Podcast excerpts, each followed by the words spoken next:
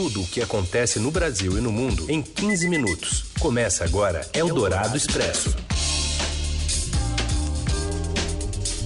Olá, tudo bem? Bem-vindo, bem-vinda. A gente começa aqui mais uma edição do Eldorado Expresso, sempre com as notícias mais quentinhas, bem na hora do seu almoço. Em aproximadamente 15 minutos, a gente abre os microfones e apresenta para você essas principais notícias do dia primeiro ao vivo. Estamos aqui ao vivo em FM 107,3 da Eldorado e já já acabando o programa vira podcast.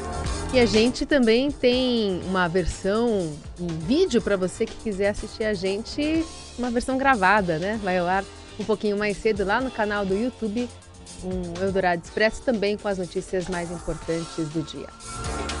Eu sou Raíssa Abac, comigo aqui a Carolina Ercolim e agora os destaques desta quinta, 5 de dezembro.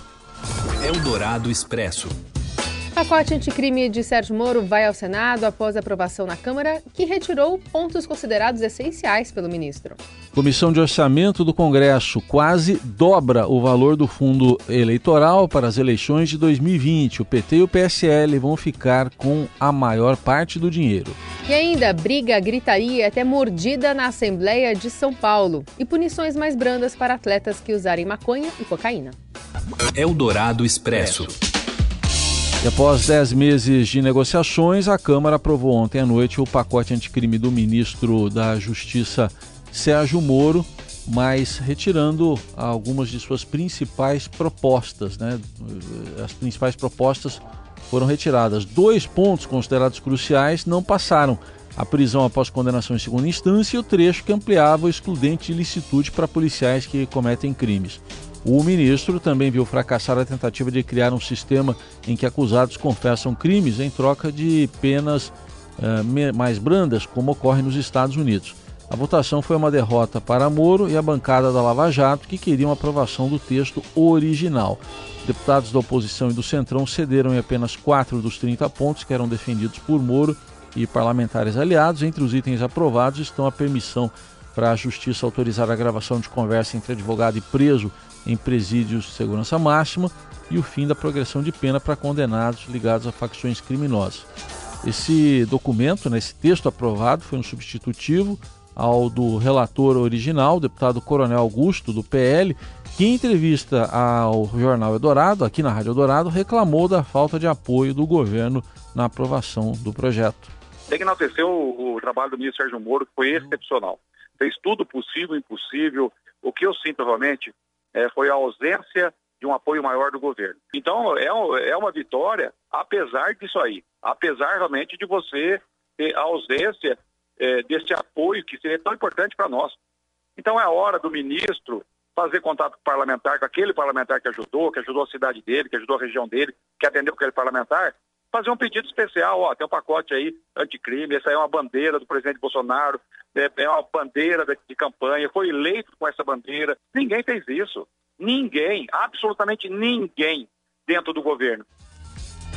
E agora esse texto vai para o Senado, né? O Senado vai ter que aprovar também esse projeto do ministro Sérgio Moro. Eldorado Expresso. A Câmara instala a comissão especial que analisará a PEC sobre a prisão após condenação em segunda instância de autoria do deputado Alex Manente, do Cidadania de São Paulo. Por 22 votos, Marcelo Ramos, do PL do Amazonas, foi eleito presidente do colegiado. A repórter Camila Turtelli entrevistou o deputado e traz as informações aqui pra gente. Oi, Camila. Oi, pessoal da Rádio Eldorado. Nessa semana, a Câmara instalou a comissão especial que vai analisar o mérito da PEC que trata sobre a segunda instância aqui na Câmara. Quem foi eleito para presidir esse colegiado foi o deputado Marcelo Ramos, do PL do Amazonas, que foi o mesmo que presidiu a comissão especial que analisou a reforma da Previdência. Eu conversei com o deputado, ele defendeu essa PEC sobre a segunda instância, não apenas apenas como um instrumento para resolver a questão da prisão de acusados, mas ele, ele defendeu a PEC como algo mais amplo que pode ser capaz de dar mais celeridade para o judiciário brasileiro. Ele fez algumas críticas em relação ao projeto que circula no Senado, né? Porque hoje em dia a gente tem essa PEC que está tramitando na Câmara e esse projeto que está tramitando no Senado. Os dois tratam sobre o mesmo tema, mas de formas diferentes. E ele fez críticas a que está no Senado. Ele se referiu como gambiarra. Ele disse que é isso que separa o projeto que está na Câmara e o projeto que está no Senado. O que nos separa não é quem quer uma votação mais rápida e quem quer uma votação mais lenta.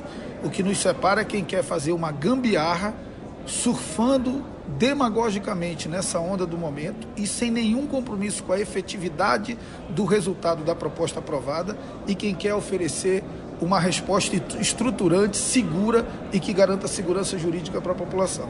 Ele não gosta de falar sobre prazos, sobre datas, isso era uma característica dele, inclusive durante a tramitação da reforma da Previdência.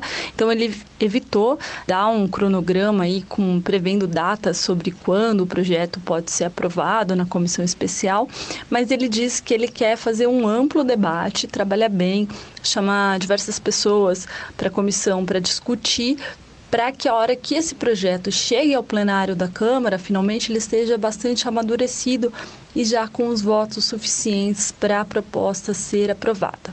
Vocês conferem a entrevista completa no site do Estadão. Eldorado Expresso. O PT e o PSL, partidos que mais elegeram deputados federais em 2018, deverão ficar juntos com 727 milhões dos 3 bilhões e 800 milhões de reais do fundo eleitoral do ano que vem. Esse valor total aí de 3.800 foi aprovado pela Comissão de Orçamento do Congresso e ainda vai ao plenário, a votação aí conjunta das duas casas.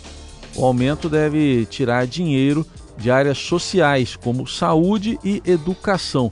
A proposta do governo Bolsonaro era de 2 bilhões de reais para as campanhas dos candidatos a prefeito e vereador em 2020. Eldorado Expresso. A sessão que iniciou a votação da reforma da Previdência na Assembleia Legislativa de São Paulo foi suspensa pouco depois de ser aberta após um bate-boca dos deputados. Depois de chamar petistas e esquerdistas de vagabundos, o deputado estadual Arthur Duval, sem partido, conhecido como Mamãe Falei, teve seu discurso interrompido por empurrões e agressões físicas. Em seguida, o plenário foi invadido por um grupo de parlamentares e apoiadores, como o deputado Teonílio Barba, do PT, à frente. Os dois chegaram a erguer os punhos, indicando que trocariam socos. Virou uma confusão generalizada e a gente ouve um trechinho agora. Atrás do vidro é fácil. Atrás do vidro é fácil. Minha briga contigo não é aqui, ó, de terninho e gravata, não. Eu vou acabar com o teu privilégio. Eu vou acabar com o teu privilégio. Você vai parar de mamar. É isso mesmo. É isso mesmo. Cadê os líderes sindical aí? Levanta a mão quem é machão. Levanta a mão do líder sindical aí. Quem é líder sindical aí? Levanta a mão. Tá com medo? Eu quero ver me encarar aí, ô líder sindical. Eu quero pegar você, ô. Eu quero pegar você que toma o dinheiro dos trabalhadores. Bando de vagabundo. Bando de vagabundo. Ah, ficou ofendidinho? Você vai fazer o quê? Você vai fazer o quê? Vem, aqui. Gostaria de chamar a polícia militar. Gostaria de chamar a polícia militar que proteja o deputado.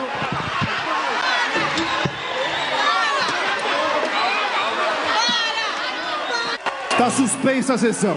Está suspensa a sessão. Bom, nessa confusão toda, também ao tentar evitar que deputados agredissem o Arthur Duval, o outro deputado, o Reni Ozzy Kukiem, disse que acabou sendo mordido né, por outro parlamentar. Ele escreveu nas redes sociais: democracia se faz no diálogo, não no soco e na gritaria. Discordância se resolve no debate, não na agressão. É isso que sempre vou defender, até fisicamente lamentando esse dia na Assembleia. A presidente do Conselho de Ética da Alesp, a deputada estadual Maria Lúcia Amari, do PSDB, lamentou também o episódio em entrevista à repórter do Estadão Adriana Ferraz. O clima de polarização que tomou conta da Assembleia já resultou em 19 denúncias ao Conselho de Ética da Casa desde o início do ano. Duas delas já resultaram em advertências verbais: a Douglas Garcia, que é do PSL, e o próprio Mamãe Falei, atualmente sem partido após ser expulso do DEM. A deputada garantiu que medidas serão tomadas. fiquei bastante aborrecida com a imagem que a Assembleia de São Paulo passou. E repito, em cinco mandatos, é a primeira vez que eu vejo com tamanha gravidade, né? A imagem foi duramente afetada, já estava a questão política, mas agora foi duramente afetada. Então, assim, já tinha um clima uh, desfavorável. Acho que passou do debate ideológico para o pugilato puro e simples. Uhum. Então, nós vamos ter que tomar algumas medidas independentes uh, da, da questão de denúncia e representação, porque isso deve haver dos dois lados, ter cuidado para analisar, sem, sem exagero, sem entrar o critério nem ideológico e nem de, de, de punição desse partido ou daquele. Nós temos que ter isenção Bom, e depois de mamãe briguei, ainda falando em Previdência, o Senado aprovou a reforma da Previdência dos militares, né? agora com uma economia a menor do que a prevista. O texto que vai para a sanção presidencial prevê 35 anos de trabalho para ingresso na reserva e o aumento gradual das alíquotas de contribuição, mas com o aumento do salário e também das gratificações. Fazendo a conta, o custo extra vai reduzir de 97 bi e 300 para 10 bilhões e 400 milhões de reais a economia estimada em 10 anos, numa perda de quase 87 bilhões. E na Europa, a Previdência também é pauta. A, a França enfrenta nesta quinta um dia de greve geral contra o projeto de reforma da Previdência defendido pelo presidente Emmanuel Macron. A paralisação afeta vários serviços como trens, aviões, escolas e hospitais. Mais de 180 mil manifestantes estavam nas ruas é, nesta tarde, no horário de Paris, portanto, nesta manhã, em cerca de 30 cidades, segundo o jornal Le Monde. Quase 250 protestos estão previstos para ocorrer em dezenas de cidades francesas. As autoridades anunciaram a mobilização de 6 mil policiais para reforçar a segurança durante a passeata em Paris. Eldorado Expresso. O depoimento da deputada Joyce Hasselman na CPMI das uh, fake news agitou a comissão, que agora colocará no foco a máxima follow the money, né? Seguir o dinheiro, né? Ontem ela falou sobre dinheiro lá. A ex-líder do governo no Congresso acusou o presidente Bolsonaro e filho e, e os filhos dele, né, de nutrirem uma milícia virtual e apoiarem um gabinete do ódio dentro do Palácio do Planalto. Cada disparo realizado por robôs custa, em média, segundo a deputada Joyce, 20 mil reais. E como ela mesma já havia dito, há dinheiro público por trás dos ataques virtuais. Eu quero crer que o presidente não sabe disso. Eu quero crer. Agora, pelo que vocês vão ver nas conversas do grupo do Gabinete do Ódio, o, o deputado Eduardo Bolsonaro está amplamente envolvido e, e, é um dos líderes dessa, desse grupo, né, que nós chamamos de milícia digital. Cada atuação ah, de robô custa, em média, cada disparo, 20 mil reais, em média. Tá? Se a gente está falando desses robôs todos, quem paga por isso? De onde sai esse dinheiro? O depoimento de Joyce deve embasar novas convocações e pedidos de quebra de sigilos. Eldorado Expresso. A presidente da Câmara dos Representantes dos Estados Unidos, Nancy Pelosi, acaba de anunciar que a casa começará a redigir as acusações contra Donald Trump para a formalização do pedido de impeachment do presidente americano.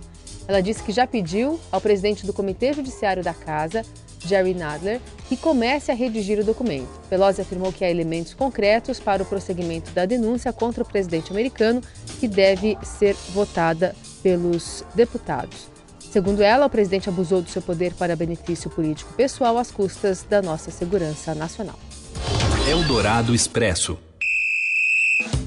A partir de 2021, quem consumir drogas chamadas recreativas não será excluído ou afastado do esporte por vários anos. Isso só acontecerá se a droga for para turbinar o desempenho do atleta. E o Robson Morelli explica tudo isso para gente. Olá, amigos! Hoje eu quero falar de um assunto muito sério: doping no esporte.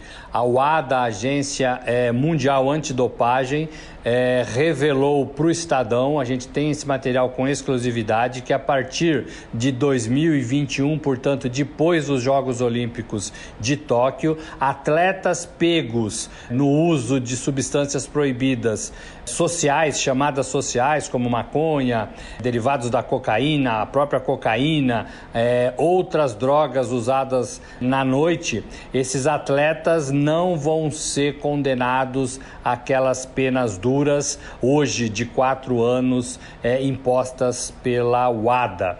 É, esses atletas vão passar por um outro tipo de avaliação.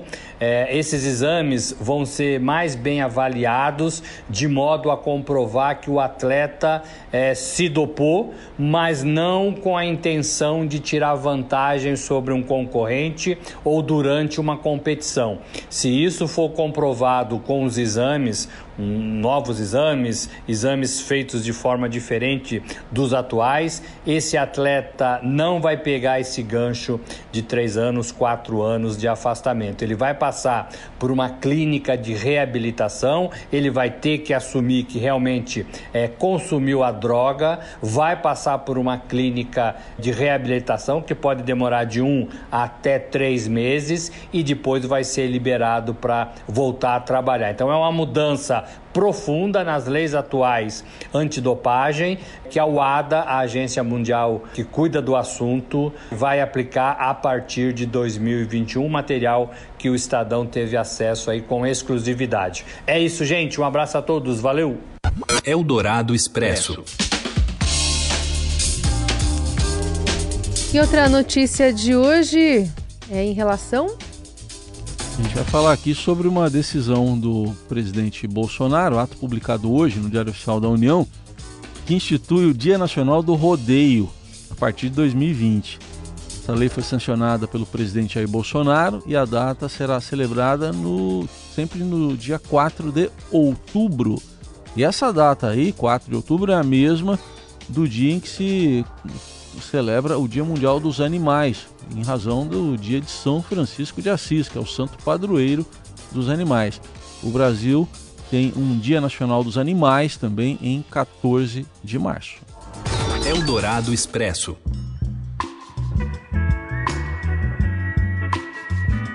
Agora um assunto mais doce. O Paladar aqui do Estadão elegeu os 10 melhores panetones de 2019.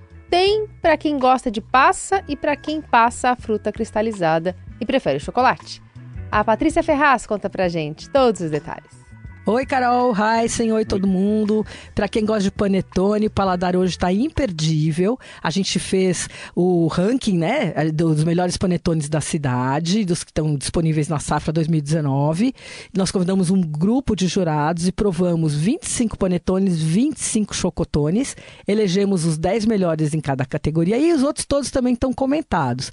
Então dá uma olhadinha lá no paladar e é legal assim, ó, tem vários panetones, tem 11 panetones abaixo de 50 reais, que é uma coisa bacana, porque cada dia as coisas estão mais caras, né, gente? Então, ó, fica aí o convite para vocês olharem o, o, a edição impressa ou o site do Paladar. Tchau!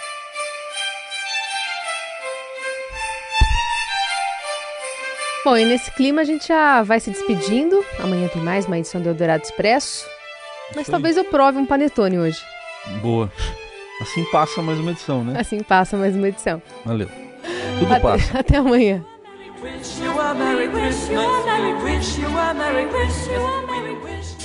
Você ouviu Eldorado Expresso tudo o que acontece no Brasil e no mundo em 15 minutos.